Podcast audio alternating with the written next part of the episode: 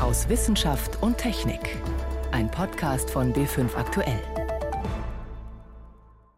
Mir geht es immer noch so. Ich freue mich darüber, einen Wal zu sehen. Ich freue mich darüber, einen vom Schiff zu sehen, vom Land zu sehen, vom Flugzeug, vom Helikopter. Wenn man ihn sieht, ist es immer ein Glücksmoment. Sagt die Meeresbiologin Helena Herr. Warum Wale zählen nicht nur sie glücklich macht, sondern warum sie damit auch bei Partys im Mittelpunkt steht, dazu später mehr. Außerdem wollen wir wissen, wie Roboter Äpfel und Kartoffeln sortieren können und wir feiern das Jubiläum eines Lebensretters, 50 Jahre Kunstherz. Das sind drei unserer Themen heute. Am Mikrofon ist David Globig. Schaufenster für die Industrie von morgen oder besser gleich Schaufenster für die Welt von morgen. Wenn es um Werbeslogans für die Hannover Messe geht, dann sind die Texte alles andere als bescheiden. Aber diese Woche gab es in den Messehallen tatsächlich Trends zu sehen, die zumindest unsere Arbeitswelt umkrempeln dürften. Die Hersteller setzen auf Automatisierung. Das klingt jetzt erst einmal komisch, denn Automatisierung ist nun kein wirklich neuer Trend in der Industrie. Ich habe darüber mit meinem Kollegen Wolfgang Kasenbacher gesprochen, der in Hannover war. Was ist denn bei der Automatisierung, die uns jetzt bevorsteht, anders als bisher? Es ist eine vollständige Automatisierung, die man jetzt haben möchte. Die Überschrift ist das schon oft gehörte Industrie 4.0 oder auch das Stichwort Losgröße 1. Ich will zwar eine Massenfertigung machen, aber dennoch imstande sein, jedes Produkt innerhalb dieser Massenfertigung individuell herzustellen, so dass der Kunde bei Auftragserteilung schon eben sagen kann, mein Anzug soll aus dem und dem Stoff in der und der Farbe und mit diesem Schnitt gemacht werden und der soll auch möglichst möglichst schon in zwei, drei Tagen bei mir zu Hause aufschlagen, sodass ich einerseits ein individuelles Produkt habe, andererseits eine sehr schnelle Fertigung. Und das schafft man eben nur, wenn der gesamte Produktionsprozess automatisiert ist und nicht nur die Teile, die man bislang technisch leicht eben automatisieren konnte und den Rest machen aber nach wie vor Menschen. Was für Technik brauche ich denn dann noch, um die Automatisierung weiter voranzutreiben? Was wurde in Hannover gezeigt?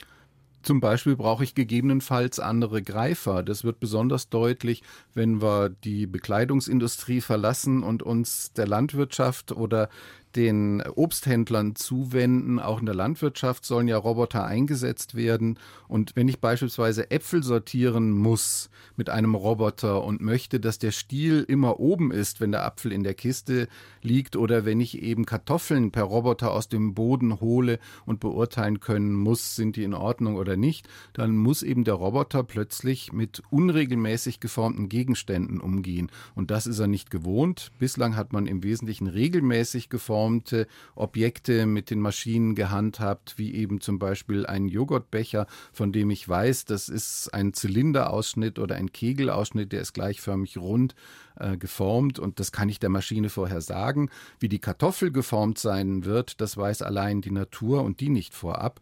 Und das müssen dann die Roboterarme plötzlich lernen zu handhaben. Was für eine Rolle spielt dabei dann künstliche Intelligenz, KI? Nicht unmittelbar eine, weil das wichtigste Verfahren, um eben die unregelmäßig geformten Gegenstände zu handhaben, ist schon, dass man die Greifer entsprechend anpasst, damit eben nicht ein bislang aus zwei Fingern bestehender Greifer bei der Kartoffel oder dem Apfel, wenn er anfängt zu rutschen, weil er ihn nicht ganz richtig hat, ähm, er einfach mehr Kraft drauf gibt, statt mit mehr Fläche zu fassen und es auf diese Weise dann Druckstellen oder schon Verletzungen gibt und dann aus einer 1a-Ware eine Ausschussware wird.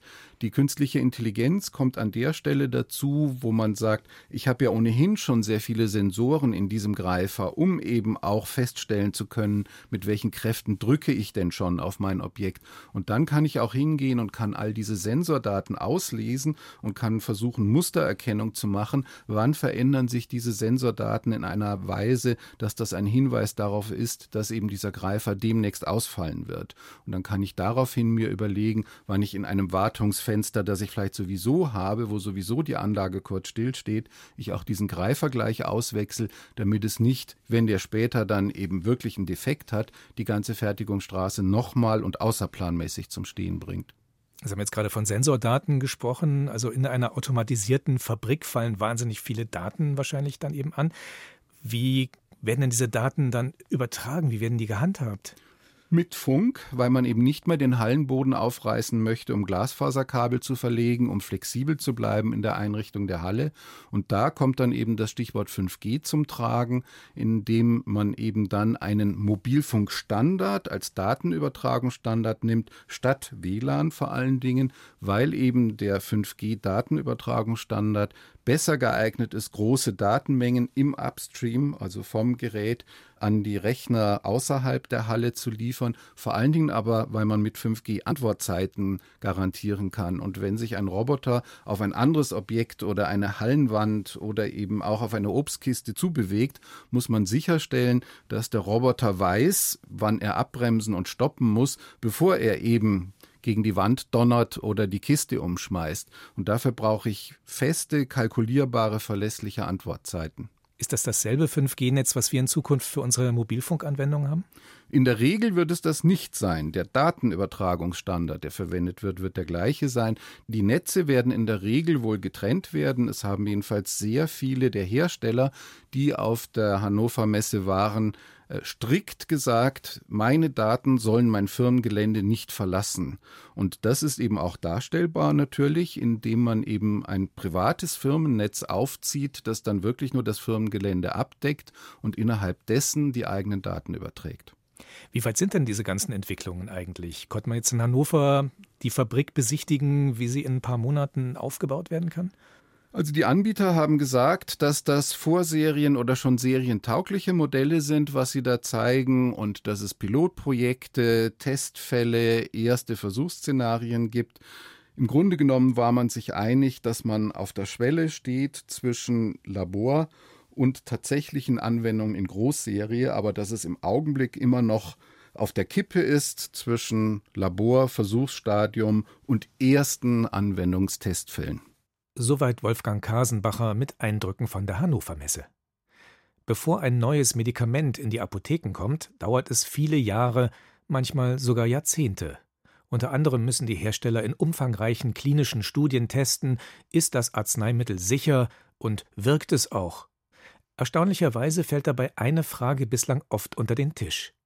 Macht das Medikament denn tatsächlich das, was dem Patienten am meisten bringt? Schon so manches Präparat wurde einfach an den Bedürfnissen vorbei entwickelt. Um sowas zu verhindern, muss die Industrie die Patienten intensiver einbinden. Christina Sartori berichtet. Dr. Erik Briers weiß Dinge, die Ärzte und Wissenschaftler gerne wissen wollen. Er weiß, was ein Mann mit Prostatakrebs sich von der Pharmaindustrie wünscht, was an den derzeitigen Medikamenten verbessert werden sollte, was ein neues Medikament bewirken sollte. Denn Erik Briers ist ein Mann, der Prostatakrebs hatte und er teilt sein Wissen gerne. Deswegen ist er auch Patientenvertreter der Europäischen Prostatakrebs-Patientengruppe UOMO.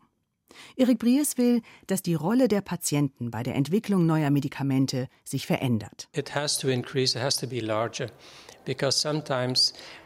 Sie muss wichtiger werden, denn manchmal sehen wir, dass klinische Studien scheitern, weil das falsche Ziel gewählt wurde. Und das bedeutet dann, dass der ganze Aufwand von den Patienten, von der Herstellerfirma umsonst war. Zum Beispiel eine Firma wollte für Menschen mit Verbrennungen Verbände entwickeln, die die Schmerzen lindern sollen. Doch die Patienten fanden einen anderen Aspekt wichtiger, das Jucken. Nicht der Schmerz war das Problem, dagegen gibt es Schmerzmedikamente, sondern das Jucken unter dem Verband. Erik Pries nennt noch ein Beispiel dafür, dass Patienten manchmal andere Ergebnisse wichtig finden, als Wissenschaftler vermuten. In some clinical trials there's a bit looked badly on small. In einigen klinischen Studien wird eine kurze Lebensverlängerung, zum Beispiel um drei Monate, sehr kritisch bewertet. Aber für manch einen Patienten kann das sehr wichtig sein, weil er in zwei Monaten einen Enkel bekommen wird. Dann sind diese zwei Monate sehr wichtig für ihn. Susan Betty arbeitet für den Pharmakonzern Merck in Darmstadt. Auch sie begrüßt es, dass Patienten in Zukunft stärker beteiligt sind. Wenn man mit Patienten spricht, bekommt man durchaus Anregungen, wie man das Produkt besser entwickeln kann und vor allen Dingen auch, wenn wir klinische Studien machen, wie man diese Studien dann besser gestalten können, so dass die Patienten es leichter haben, an dieser Studie teilzunehmen. Das ist extrem wichtig für uns, weil wir immer Probleme haben, in unsere Studien genug Patienten einzuschließen. Es sprechen also mehrere Aspekte dafür, Patienten von Anfang an in die Entwicklung von Medikamenten mit einzubeziehen. Doch diese Zusammenarbeit ist in der Realität gar nicht so einfach umzusetzen, gibt Susan Berti zu bedenken. Es ist natürlich sehr wichtig, dass man nicht Patienten, wenn man sie ihre Präferenzen zum Beispiel fragt über eine Behandlung, dass man sie nicht beeinflusst, ja. Und natürlich, dass man auch, wenn man eine Gruppe von Patienten hat, eine repräsentative Ausschnitt aus dieser Gruppe dann auch befragt. Und all das ist relativ kompliziert. Macht man eine Umfrage unter Patienten oder organisiert man kleine Arbeitsgruppen, in denen Patienten sich mit Ärzten austauschen? Wie viele Patienten werden nach ihrer Meinung gefragt? Und wer befragt sie? Wie sichert man die Anonymisierung? Der Teufel steckt auch hier im Detail. Die USA ist da einen Schritt voraus, da es dort von der Gesetzgeber im Prinzip schon verlangt wird, dass bei der Entwicklung von Medikamente Patienten mehr eingebunden werden müssten. Und es gibt Richtlinien, die dort gerade entwickelt werden, die dann beschreiben, genau wie das passieren sollte. Solche Richtlinien gibt es derzeit in Europa noch nicht, bedauert Susan Betty. Dafür sitzen jetzt schon in verschiedenen Komitees der Europäischen Arzneimittelbehörde Patientenvertreter und stimmen mit ab. Außerdem fördert die EU Projekte, in denen es darum geht, wie Patienten ihre Perspektive den Pharmafirmen am besten mitteilen. Die Pharmaindustrie entdeckt den Patienten als Ratgeber. Ein Beitrag von Christina Sartori. Sie hören B5 aktuell am Sonntag aus Wissenschaft und Technik. Heute mit David Globig. 3265 Menschen sind im vergangenen Jahr auf deutschen Straßen ums Leben gekommen. In der gesamten EU waren es mehr als 25.000. Die Zahlen sind zwar massiv zurückgegangen, aber vom Ziel der EU-Kommission immer noch weit entfernt. Sie peilt bis 2050 nahezu null Verkehrstote in Europa an. Dazu soll unter anderem schon in drei Jahren jeder Neuwagen mit elektronischen Assistenzsystemen ausgestattet sein. Systemen, die Unfälle verhindern können oder die erkennen, ob der Fahrer zum Beispiel unaufmerksam ist. Aber wie sinnvoll ist diese Regelung überhaupt? Und was können solche Systeme tatsächlich leisten? Diesen Fragen ist Jenny von Sperber nachgegangen bei einem Symposium für Unfallforschung und Sicherheit im Straßenverkehr, das der ADAC diese Woche in München veranstaltet hat. 90 Prozent aller Unfälle sind auf den Menschen zurückzuführen, sagt Dr. Reinhard Kolke. Er arbeitet für das Technikzentrum des ADAC in Landsberg und ist der Meinung, neue Techniken könnten den Menschen im Verkehr sinnvoll unterstützen und viele der häufigsten Unfälle verhindern. Es sind die Auffahrunfälle, es sind aber auch Kreuzungsunfälle und hier sieht die EU auch Technologien vor, die diese Unfälle vermeidet. Das sind Notbremsassistenten für Pkw und leichte Nutzfahrzeuge. Das sind Abbiegeassistenten, die beim Unfall an der Kreuzung unterstützen sollen und diesen vermeiden, bis hin zum Spurhaltewarnsystem, also Abkommen von der Landstraße, eine häufige Unfallursache, insbesondere durch fehlende Aufmerksamkeit, nicht zuletzt durch die verstärkte Nutzung von Handys. Reinhard Kolke ist überzeugt vom Nutzen solcher Assistenzsysteme. Er sagt, sie unterstützen den Fahrer, übernehmen aber nicht die Kontrolle und die Verantwortung. Der Fahrer kann sich also nicht einfach entspannt zurücklehnen. Die Sorge vor ständiger Überwachung hält er für unbegründet. Die Müdigkeitserkennungssysteme zum Beispiel benötigen keine überwachenden Kameras im Innenraum. Die Müdigkeitserkennungssysteme, die heute verfügbar sind, die erkennen tatsächlich an der Nutzung des Lenkrades, wie häufig bin ich mit der Hand am Lenkrad, aber eben auch lenke ich möglicherweise unaufmerksam gegenüber dem Strich, der vor mir auf der Landstraße oder der Autobahn zu sehen ist. Und auf dieser Grundlage können die Systeme sehr zuverlässig mittlerweile erkennen, wenn ich zunehmend müde werde. Allerdings Systeme mit Kamera, die den Fahrer überwachen, wird es in Zukunft sicherlich auch geben. Denn wie die unterstützenden Funktionen, die die EU jetzt vorschreibt, zu erfüllen sind, das bleibt bisher den Herstellern überlassen. Und je mehr die elektronischen Kontrollsysteme können, desto wichtiger ist es darauf zu achten, dass damit der Datenschutz nicht verletzt wird. Die EU-Kommission hat tatsächlich auch den sogenannten Event Data Recorder vorgesehen, ein Unfalldatenschreiber, der kurz vor und während und auch nach der Kollision alle relevanten Daten speichert. Diese Daten sollen aber ausschließlich für Unfallforschungszwecke den Behörden zur Verfügung stehen. Sicherlich wird es der Beginn sein einer weiterführenden Überwachung und Überprüfung, die aber immer den Grundsätzen des Datenschutzes genügen muss. Für die EU-Kommission ist die neue Richtlinie nicht nur ein Mittel, um Verkehrstote zu vermeiden. Sie soll auch den Weg ebnen zum autonomen Fahren. Die Sensoren, die ab 2022 in den Neuwagen verbaut sein müssen, sind dabei schon ein Schritt in diese Richtung, sagt Kolke. Sie sollen jetzt zeigen, ob sie im Falle eines Unfalls nützlich sind und bei den Menschen Vertrauen in automatisierte Fahrzeuge schaffen. Das meint auch Isabella Ostermeier von der ADAC Unfallforschung. Unsere Studien zum automatisierten Fahren haben gezeigt, dass in Bezug auf Versicherungsschäden ca. 5 bis knapp 7 Prozent der Versicherungsschäden in 20 Jahren, nachdem die Systeme eingeführt worden sind, in den Markt verhindert werden können. Ob wir dann irgendwann auch tatsächlich bei nahezu null Verkehrstoten landen, das muss man abwarten. Ein Beitrag von Jenny von Sperber. Viereinhalb bis sechs Liter Blut hat ein Erwachsener in seinem Körper und das Herz macht letztlich nichts anderes, als dieses Blut durch die Adern zu pumpen, Tag aus, Tag ein, ähnlich wie eine Maschine. Das hat Mediziner irgendwann auf die Idee gebracht, eine mechanische Pumpe zu konstruieren, die das Herz bei Bedarf ersetzen kann. Vor 50 Jahren, am 4. April 1969, wurde ein solches Kunstherz zum ersten Mal einem Patienten eingepflanzt. Seitdem hat sich die Technik enorm weiterentwickelt. Trotzdem gibt es noch immer keine Maschine, die an das menschliche Herz wirklich herankommt. Mehr dazu von Veronika Bräse. Denton Cooley war 1969 Herzchirurg in Houston, Texas. Seine Sorge galt einem 47-jährigen Patienten mit Herzversagen, für den zu diesem Zeitpunkt kein Spenderherz zur Verfügung stand. Kurzerhand entschied sich Cooley für eine Notfallmaßnahme. Er setzte seinem todkranken Patienten eine künstliche Pumpe ein. Well, what we have done is to uh, replace the human heart wir haben das Herz durch ein mechanisches Gerät ersetzt, so seine nüchternen Worte, die damals um die Welt gingen. 65 Stunden später war ein Spender gefunden.